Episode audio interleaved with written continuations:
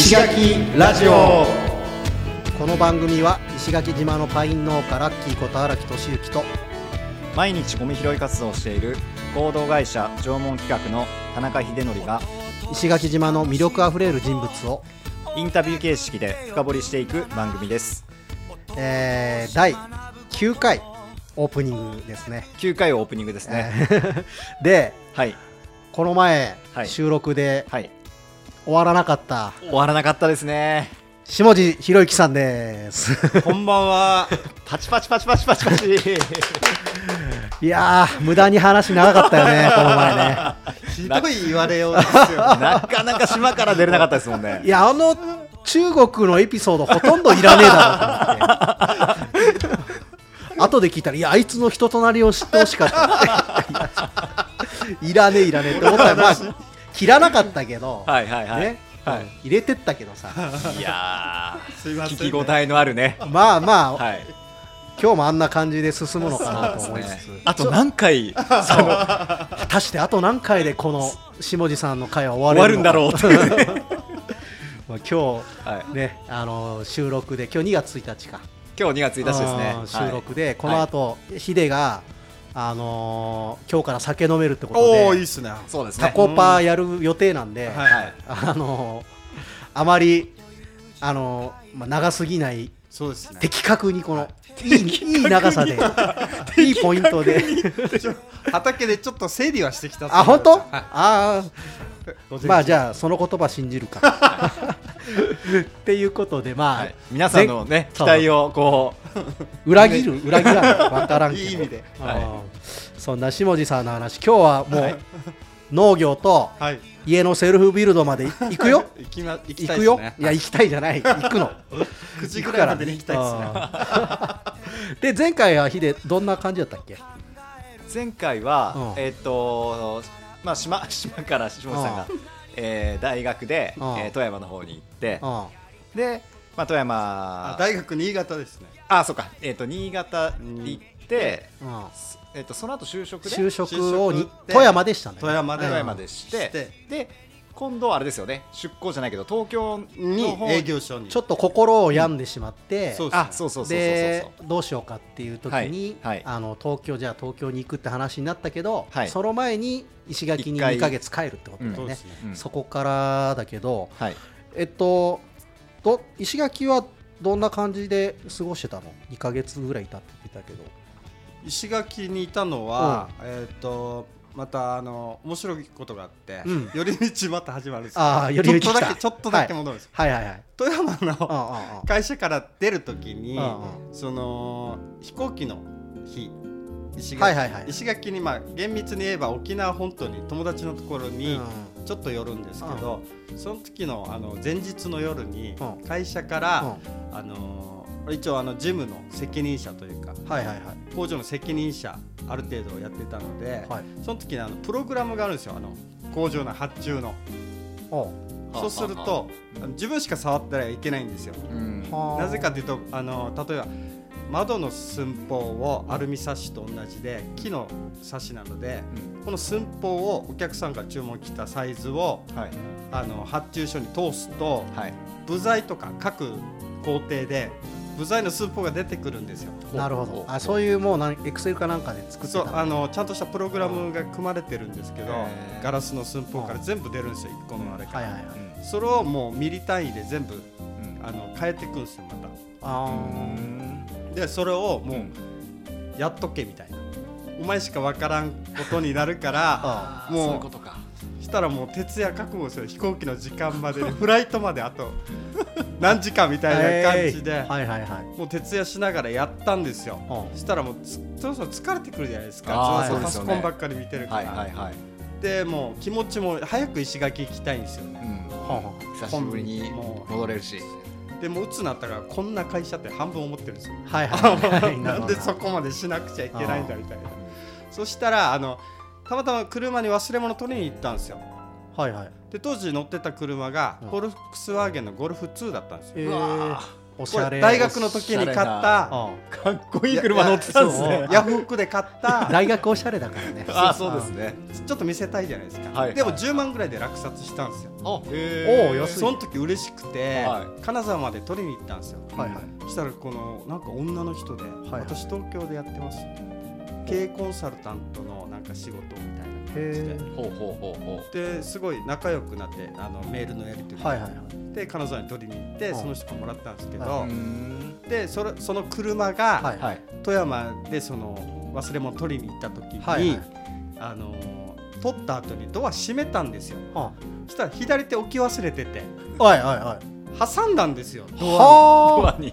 でドイツ製の車って昔の。あはいはい。わかります？音がドンってなるんですよ今の車は今の車は結構ねそうですよね。軽いんですよね、うん音が、それに挟まれたこの指の爪と爪の間。はいはい。このちょびっとのあれだけ残してたからバーンだってもう爪が間あのなんていうんですかこの爪の一枚の真ん中でペコンって谷に 谷になったんですよ。はあ。あと思って、だけど目が覚めたんですよもうあれで。ああそうなんだいいじゃないですか、はいはい。眠くなったのを。目があ覚め怪我は大丈夫してでも血はボタボタ出てるから。廊下とか血の跡がついてるけどもう不完と思あって。事件ですね。そう事件にしとこうと思って。うん。まあでもちょっと一ついい。どうぞ。その女の人の話いらなくね？いやごめんごめんまあちょっと言いたかっただけ。そこちょっと違う込もうかなと思ったんですけどこの人ああのま石垣によく遊びに行ってるんですよ。ああなんかあるの？じゃあその。全日空に電話あのあ全日空じゃないあのその人がバカンスみたいなやってるんですよ、はいはいはい。外資系だから。はいはいはい。あたまに大学時代に電話来るんですよ「下地君何してんの?ほうほうほうほう。大人の女性じゃないですか。はいははいい。はいはいはい今でも顔思い出せるぐらいの大人の女性なんですほうわそれはちょっとやばいデニーズかどっかであのこの車の売買の契約書交わすときに、はいはい。あ大人の入り口だみたいな感じで デニーズの入り口開けるじゃないですか。でちょっと調子こいてるからあレディーファーストでとか言って俺がドア開けるんですよ。したら2枚扉なんですよ。その人が俺に開けてくれるんですよ。いや面白いけど関係ねえだろ。でこの人たまに石垣に遊びに来てたなるほどなるほどして、そっからで私今石垣なのよとかあーあーそうなんだあすそうごいですね。そんなことが。そうなんかだからえ意外と人ってなんか、なんでしょうねピンポイントで意外と会う人はつながってるなみたいな、そうだね。うん今思えばですけど、うんうんうん。まあ一応それで骨折りました。と、はいはいはい。指先の骨。折れたんすか？あ後で知ったんですけかどわいそうに。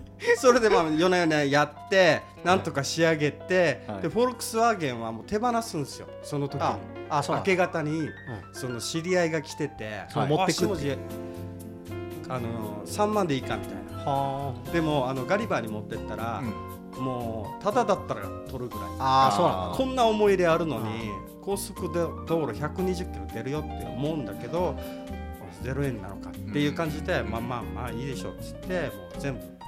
3万で。3万でその人にあげたんですよ、まあ、これも後でまた問題になるんですけどで一応飛行機乗って。やっぱりやっぱり荒木さんもう ダメだ勝負。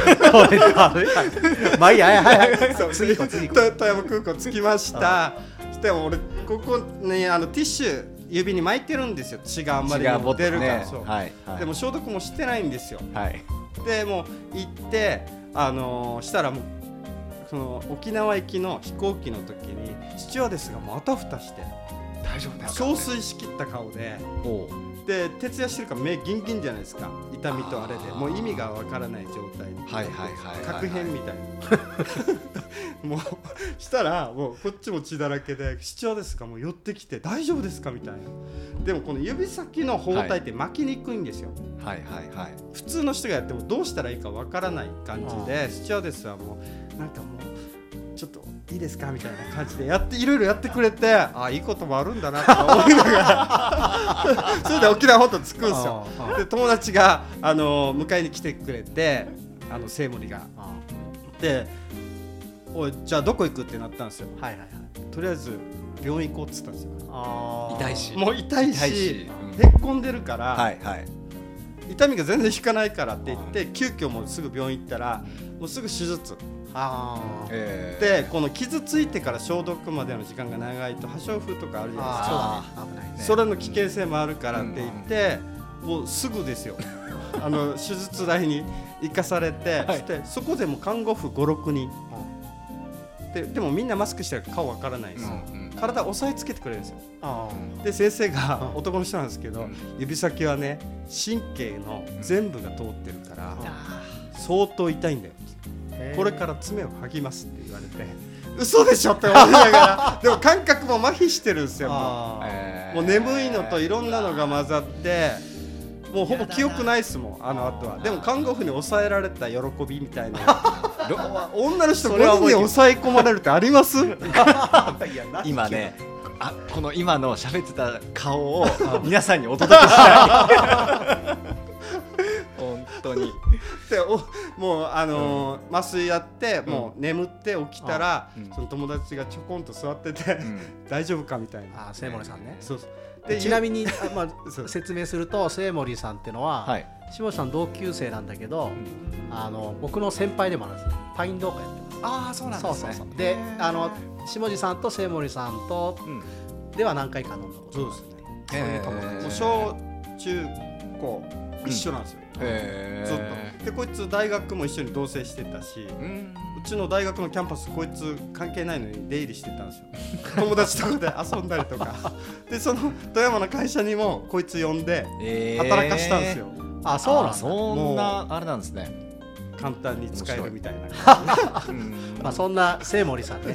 結構下地さんの友達って感じ。ででそいつが一応ある程度見守ってくれてまあ一応治りましてで病院からでもままた消毒してくださいっつって石垣に渡ったんですよ。はいうん。はいはい。で石垣でも行ったんですけど、はいはい。石垣はあのなんで帰ったかっていうとうつ病になってるからう、ん。うんもう会社に2ヶ月休むと、うんうん。それからだと東京行くのは、はいはいはい、うん。じゃないと俺は辞めるうんうん。で俺は辞めるって言わないから辞めさせろっていう、うんそしたら失業保険いっぱい入るじゃないですか、はいはいはい。うん。あそうですね。そう、ん。もう投げやりですよね。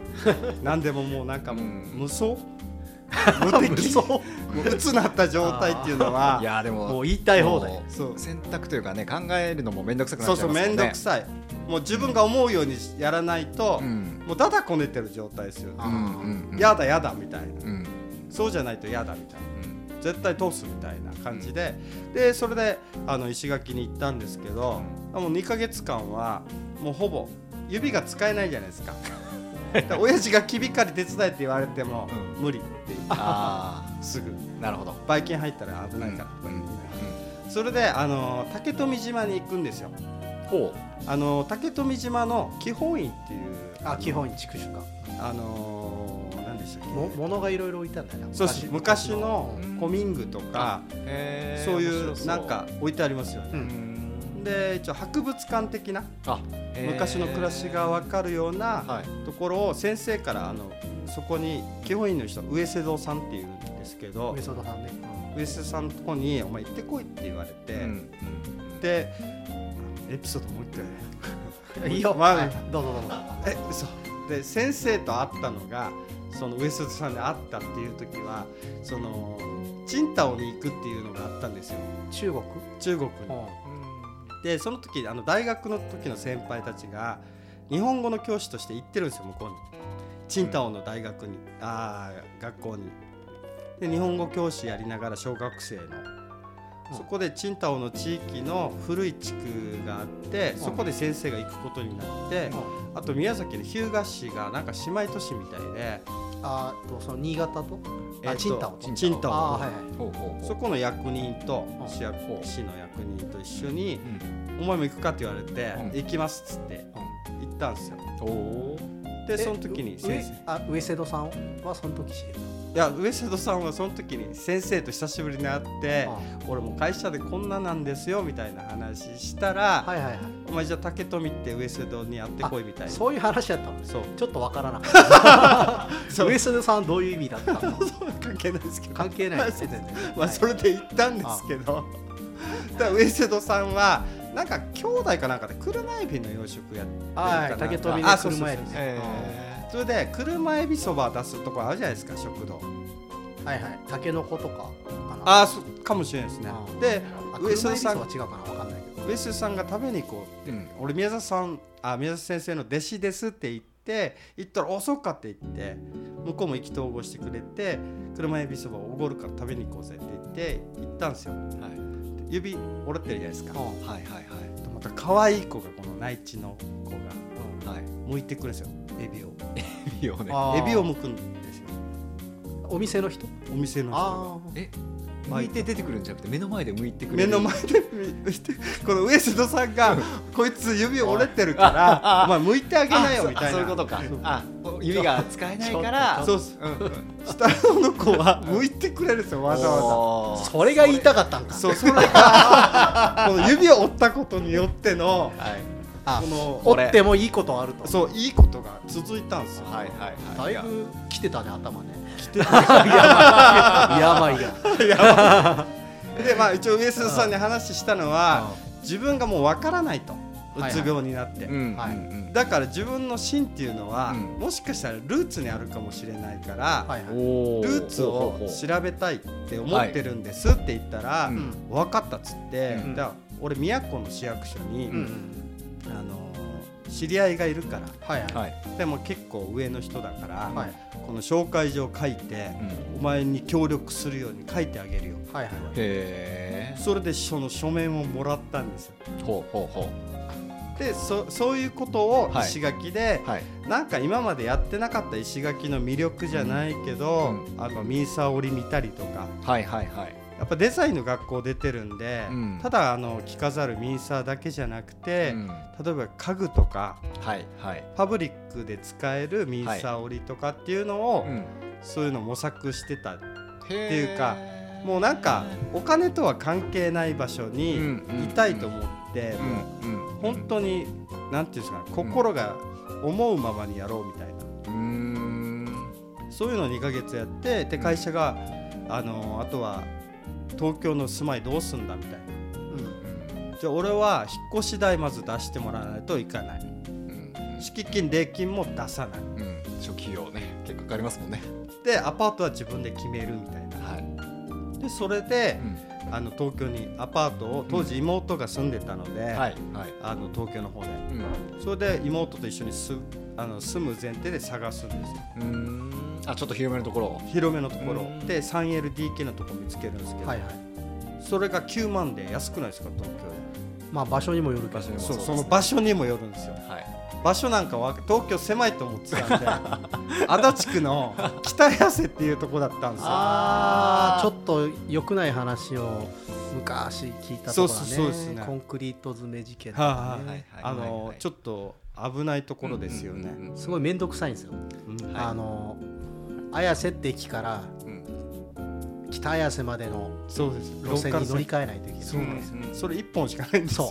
一駅のためにローカルが一本。あー乗り換えるんですか。うわちょっとあれですね。で事務所は池袋だったんですよ、はいはいほうほうほうはい。ちょっとそうだ。面倒くさいね。そうです。うん。池袋の西口でちょうど立教大学がもうすぐ近くなんですよ、おもう駅前ですねじゃそうです。あはい僕そうですね。池袋といえば秀はい。川そう。だ多分ひでちゃんが言ってるウエストゲートパックを通りながら、通りながらそうあの立教大学の方に抜けていくってことですね。の方に行って、でそういう事務所なんですけど初事務所行った時にん。誰もいないんですよ、あ。ほ事務所間違えたかなって思いますよね、うはい。はいはいまあ、一応鍵の指定したところは合ってたんですよ、はいはい。そしたらあみんな現場出てるからって言って。うん あそうと思って歓迎してくれないのかよと。向こうにあの富山にいた時はもううん。事務の管理とかい。いろんなのあれなんで、もういいんですよねもうずっと。うん。工場から出れないずっと会社から。ようやく打ち合わせとか言いながら、うん。あの金物屋さんに行ったりする程度で、へこんな自由なんだ営業って、これこれみたいな。東京ライフ始まるみたいな。ででどんな？で一応あのそれぞれ所長がいるんですよね、うん。東京営業所に、うん。だけど自分より後に入った後輩だったんですよ群馬の子で。うん。でその子はまあ結構やり手なんですけどへただやっぱり自分もいたから分かるんですけどこの初めて入った人の、うん。あのーなんですか重荷いろんな業務を一気に背負わないといけなくなるんですよ。うんでかといって従業員の回転率が早いので教える人がいないんですよ。なるほど。現場でなな学べみたいな。うんあーあんまり教わらずにいきなり現場に投げ出される感じ。で痛い目見てうん。気づく方がはい多い,、はい。多いみたいな。学びとしてはいつも失敗して学ぶっていうはあ。失敗するっていうかもう失敗する前提のはいはい。やられ方ですよね。うんもうおザ OJT ってやつですよね。あの研修なしでいきなりそうそうそうそう。いきなりぶっ込まれるってやつですよね。そうそうでそういうところにいたんですけど、うん。でもやっぱ外に出れると、う建築事務所回れるから、うん。みんなアイディアが自由なんですよ。んうんうん。普段あの住宅っていうのは建築にしたら作品なんですよね、うん。設計士にとったら建築家にとっては。うんうん。だからよりよく見せるためにうん。お金なんかはある程度はやるけど、うん。もう見せたいところにお金かけたいからっていう話になってくるからうん。こんなのできないかっていうのがあるんですよ。はいはい。うんで当時は自分しあの営業先がないので社長に言われたとこ行くんですよ。うんはい。だからもう社長はあのーイエスマンっていうかもうお客さんの要望を聞いたらそれが自分たちに返って技術として返ってくるんだみたいなはうんうるせえって感じなんですよ。いやあんたがやるならいいけど1から10まで触りしかやらないじゃんみたいな変な手書きのスケッチでこうこうこうだからみたいな。でも工場を見てるから分かるんですよ。うん。絶対文句言うなっていう。うんあやったことないやつじゃんこれみたいな。ー新しいこと。ですね。でみんなお金かけて家作るのにはい納得しないじゃないですか。そんなの。うんうんそれで水漏れたらうん。どうすんのって話なんですよ。うんうんでもかっこいいでしょっつって満足できるのは多分設計士だけなんですよね。あでそういうのをやってたけどやっぱりもうどんどんえやるにつれて忙しいんですよもう東京って。みんなあの忙しいんですよ。みんな忙しいですね。忙しいです。もうあ自分なんかも、うん。あの Suica とか定期持つじゃないですか、はいはいはい。したらあたふたするんですよね。田舎もんだから。はいはいはい。改札の前で。ーまあ悪く言うとどんくさいんですそうそうどんくさいです舌打ちが後ろから聞こえるんですよ。おいと思って。もうもうなんていうんですかね。後ろからね。そう。でいつも人混みすごいじゃないですか、はいはいうんうん。あーだけどなんか楽しいけど、うん。なんでみんなこんな忙しいのかなみたいな、うん。その時、まあ、うつ病のあの病棟にも行ってるんですよ。あまだ。病病院にね。あ病院通いながら。に行って、であと骨折も。まだ骨折もね。骨折も行ってるんですよ、はい。はい。で池袋の西口の病院探して行ったんですけど、はい。病院がまた幽霊屋敷みたいなもう怖いところなんですよ、へー。実験してるんじゃないかみたいな。古いとこはなんかそういうとこあるよね。そうなんですよ。病院で古い感じで怖いじゃないですか、うんうんでなんか入ってレントゲン撮りますよってめっちゃギャルなんですよレントゲンのこの案内するのが。嘘だろと思って。いやそういうギャルとかもいいからこのレントゲン待ってくださいねって言って待つじゃないですか。あだ裏で話してるんですよこの2人がレントゲン技師とギャルが、はあなんてなんかあれあの人マジムカつかないとか 世間話普通にやってるんですよ。ちゃんとえ撮れてるので下手さんのこと言ってるわけいやお俺のことじゃないと思うんですよ。あそうなんだ俺喋らないもんだってあ一口も。ままあまあそんな話をしてるあそう。まあでもそんなこともやりながら。で東京ってあの木製冊子やってると、あのアルミ冊子の値段が3倍するので、うんうん。相当なこの所得層のお客さんしかいないんですよ。お金持ちのねまあそうだよね。富裕層の人たち。うん。だから初台とかああいいとこだね。小東とか、はいはいはい。ちょっとに西寄りね。そう軽井沢もうもう全部いいとこですよね。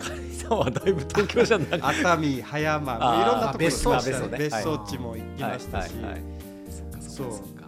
でなんか道の駅那須塩原高原の道の駅とかもやったし、結構だから知識としてはすごい面白くて経験としては、だけど人間としてはもうすごいダメ人間なんですよ。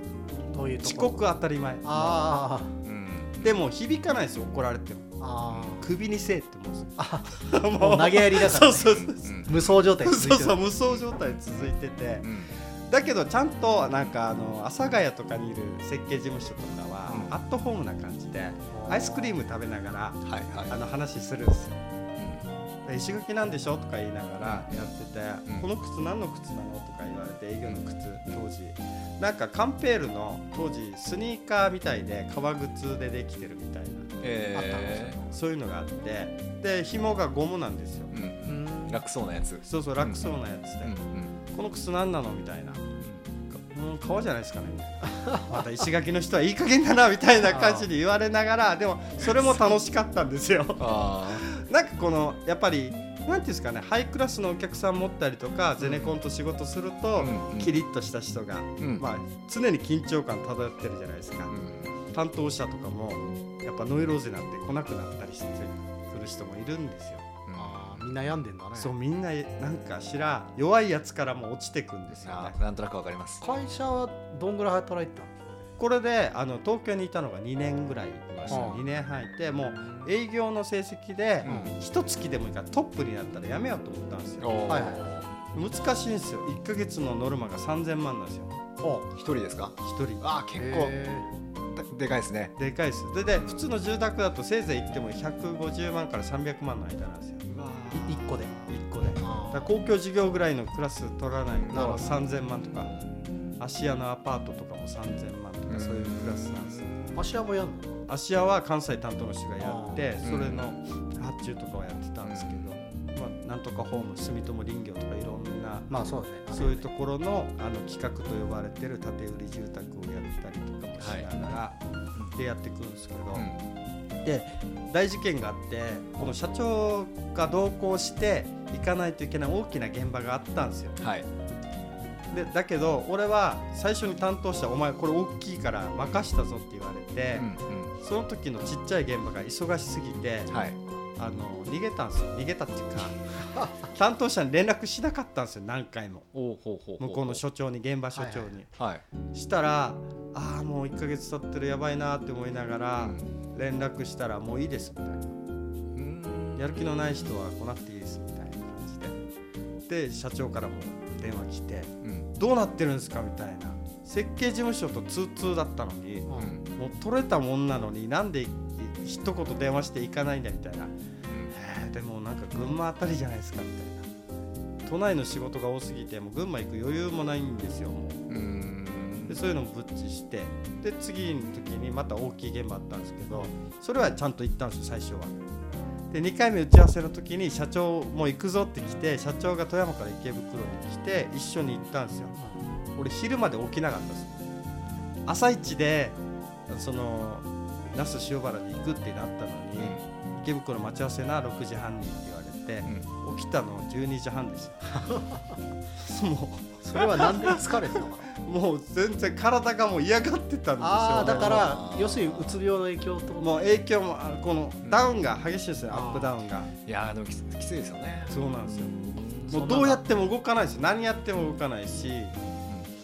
ああもうダメ人間だなみたいうん。うん。なあんだけ高校の時にうん情熱で燃えてた自分はどっか行って、うん社会のクズぐらいの勢いで、うん。まあ、でもそれが認められたからあの自分の中で。1個やったらもうすごいですよね結果が1個だったら今日よくできたじゃんみたいな、そうしないともうやってられないぐらいの、でそれでもう東京いたけど、もうトップになった時あったんですよ。トップになったっていうのはみんな辞めてったんですよ。ブラックすぎてそうそうそうそう。社長なんかうんまだ寝泊まりしてるんですよ東京で。足立区のあの北安帰ろうと思うぐらいだったらもう泊まった方がいいと思って、そしたら社長が事務所にうん。うんウォーターベッド持ってきたんですよ。あ。お前大変だろ？とか言って、うん。いや違うんじゃない？って思ったんですよ。なんで従業員が疲れてるのにその原因を取り除くんじゃなくて、そのウォーターベッドで椅子で眠るよりウォーターベッドの方が楽だろうみたいな、はいはいはい。ああやっぱり人間って自分が思ってるより自分のことを思ってくれてなくてうん結局なんかその程度ぐらいしかないんだな。うんうん何の期待をしてたんだろう俺はみたいな。うん。その時に自立しようと思ったんですよ自立ね。うん。親からでも何でも、うん。このなんかちょっとした甘えはもう完璧に取り除かないといけない。人に依存しないってやつ。そうです。あ期待しないもん絶対うんみたいな、うん全部自分の力でやるんだみたいなのが覚悟が肝が据わったんですよねその時に。うんうんうん。で現場行ったら、まあ、やんちゃな人たちもいっぱいいるじゃないですか、うん。そういうのもあってう、ん。もう一個は問題はあの富山にいた時からお金の問題があったんですよ。ほうお金の問題。大学の建築ってお金高いんですよ。学費？学費。があはい建築系って。はいはいはい。あ奨学金かなんか？奨学金も借りました。あのうん。当時でいう日本育英会のあ第1種と第2種借りたんですよ。うん。第1種は無利子6万まで、はいはい。うん。第2種が9万ぐらい借りました、借りれるもん借りとけみたいうんな、で合計15万じゃないですか、うん。もう15万でも学費払ってアパート代って足りないじゃないですか、うんうんでもそれでもなんとかやりくりしてて、うん。まあ、親の仕送りも多少はあって。う、ん。ででも会社入ったらうん。それがストップじゃないですか、うん。今まで入ってた奨学金がなくなはいる、はいはい。でそれで、まあ、会社入って給料もらえるけど新卒でせいぜい16万ぐらいなんですよ。まあそうだよね。うん。多分当時っていうか。当時はそんなもんなんですよね、うん。もっとあると思ってたけど、うんで、あのー役職手当うんはい。5万ぐらいもらってたんですけど、うん。そのおばちゃんたちとかに。う出ですす出すじゃないですか。一応会社が回ってほしいから出すじゃないですかはいだからもうあんまり残らないですよ、はいでその時当時母親から、うん。あの妹が中国の大学行ってる時に学費が足りないからお金なんとかしてくれってうん。でも入社して1年目だからおうん。金ないじゃないですか、したら、あの富山第一銀行富山の銀行に行ってうん。言うんですよ、うん。で1年目で実績もないやつで、うん貸すわけがないですよね、うん。しかももう使途不明金じゃないですか。まあそうだね。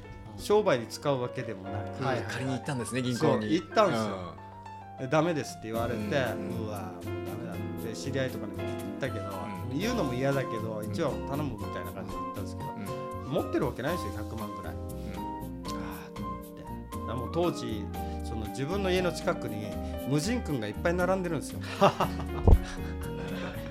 りましたね。今だいぶなんかなくなりましたけど。なくなったけど、はい。もうその時竹藤から、はいはい。もういっぱいあるじゃないですか。アイフル3か所4か所ありましたもんね。そう一つのビルに。そうですよね、うん。なんかあの一塊にプロミスとか。ねそうそうそうそう。でちょっと離れたところにうん無人精米みたいな。あのバランスそうみたいうなそそうそう。テレビの CM もバンバンやってましたしねあの頃。で金利が半端ないじゃないですか、うん。当時はもうイケイケだから返せると思ったんですよそんなの。稼いでしまえば。行っちゃったんですね。そう行っちゃったんですよ。うわバーンってしてもう100万借りるじゃないですか、うん。当時でも利息で 27. 点何パーなんもです。もうありえなかったですもんやばねいな。うん。でそれはうん。返せないじゃないですか。どう考えても、うん。今の頭で考えたら、当時はいやなんとかなるっすよみたいな、うん。利息だけとりあえず返しときましょうみたいな、はいはいはいはいでそれがずっと東京時代まで続いてるんですよもう。あー。で給料も営業入ったから歩合3000万入ってようやくうん。プラス10万20万に上がっていくんですけど、最初はお客さんがいないからない、基本給だけ。でそれでもう利息を返しながらの変な自転車操業。個人間の個人的に。ね そう個人的ですうわーと思って。だから多分そういうプレッシャーもありながらのうつ病もあったと思うんですよ。そのきっかけはただ会社が火事になったぐらいのあれなんで、でその時ねもうあやばい。俺はお金に取られるより取る側に回りたい。はいはい。これはお金に苦しめられるぐらいなら、はい。俺の方が取ってやるみたいな。うんうんうん。だからもうあれからめっちゃ勉強したんですよ。この不動産から保険から金融の全部のの生命保険会社にまず就職しようとしてたので営業で。あそうなんですね。そうなんだ。へーその会社辞めてて。営業になるって言った時に来てたんですよ、うん。あの日本生命かどっかかわかんないですけど、でそそこはちゃんと教育があるじゃないですか。ちゃんとね。そうそうそう。しかも教育期間中給料も出るじゃないですか。はっち決めよかったなって思いながら。でやっぱそのお金で悩まされてたから、と当時で東京近辺でブックオフとかリサイクルショップいっぱいあるじゃないですか。ありますね。はいはい。でまた本とか売ってるんですよ。うん。営業先で見つけてはみたいな、うん。うん。でもいつもなんだかなみたいな。なんでいつもお金ないことに気にしないといけないんだみたいな、うん。で勉強はどんな感じでやってた？勉強はまず宅地建物取引主任者。ははいはい。た宅建。宅建。あれも通販であ通販じゃない何でしたっけ？あのユーキャン。ユーキャンね。ユーキャン。あ全然やらないから落ちるんですよ。ー なんだこれみたいな。勉強もしなかった。毎月5000円払って。ああとは？それででそれをやったけど落ちた。あだけどなんかあの営業しながら不動産巡るんですよ。はいはいはい。不動産見るそうそう。ワンルームマンションでも買ってうん。賃貸で貸そうかみたいな。はいはいはいそういうのを見ながらやったりとかして当時妹がリクルートに働いてた名前で買おうっつって。ひでやりいい感じにリフォームしてやろうとか言って妹と一緒に休みは回ったりとかして、えー、マジで？まあ、そんなのも繰り返しながら、はいはいはい。い。どうにか脱出しようと思うん。底辺の生活というか。今の生活からね。でもうそれがやったけど、うん。結局でもそんなには変わらなくて、でまあ、でも楽しかったんですよ。みんな営業の人も楽しかったし、うん設計事務所の人も楽しくて、うん。まあ一応いろんなとこ行ったんですよ。群馬にも行ったし、うん。あのー那須塩原。物件を見に？物件っていうかこの営業で。仕事でね。仕事。で。あー。兼ねて。たらあの兼ねて。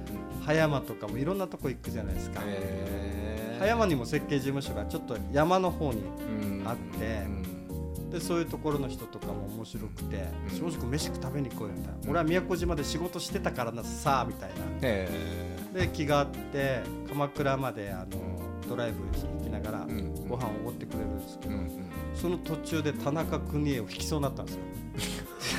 危ねえよ。変なエピソードぶっ込んでくるな。危ない。引かなくてよかったですね。そう。ねまあそういうのもありながら東京面白いなみたいな感じで。で最後大体もう辞める時になった時に、うんあの所長がコロコロ変わるわけですよ。はあはあはあどんな感じで？あの結局いられなくなって、はいはい。家庭もみんな持つじゃないですか、はいはいはい。そうするとあんな夜中までとか、うんありえないじゃないですか、はいはいはい。でその下の部下たちはずーっと働いてますよね、うんでも本人たちは家族あるから帰らないんで、はい。だからほどほどになとか言うんですけど、で社長たちは結局責任者を超えて担当者直接電話で言ってくるんですよ、うん。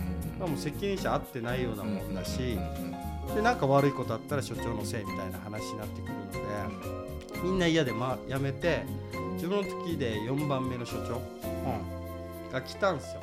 でこの人はあの結構あの頭がいいっていうかうん明治大学かなんかのアメフトかなんかやってた人。でそ結構がたいも良くて、はいはいはい。その相手が言ったことに対しての正論の返し方も上手なんですよ、みんなに可愛がってもらって、うん。ですよね普通によしやめちゃった。っけね取れちゃったんですよ。もうなんか達成感もないままでまあそれでもうやめるって決める。辞めるって決めて。うん。でまあそのお金の解決はまだ終わってなくて、はいうんでも石垣に帰ったら、うんもしかしたら、うん。今のちょっと力つけた自分だったら、うん。なんかできるんじゃないかなと思って、ほで帰るわけじゃん。帰ったんです、あのそうなんです。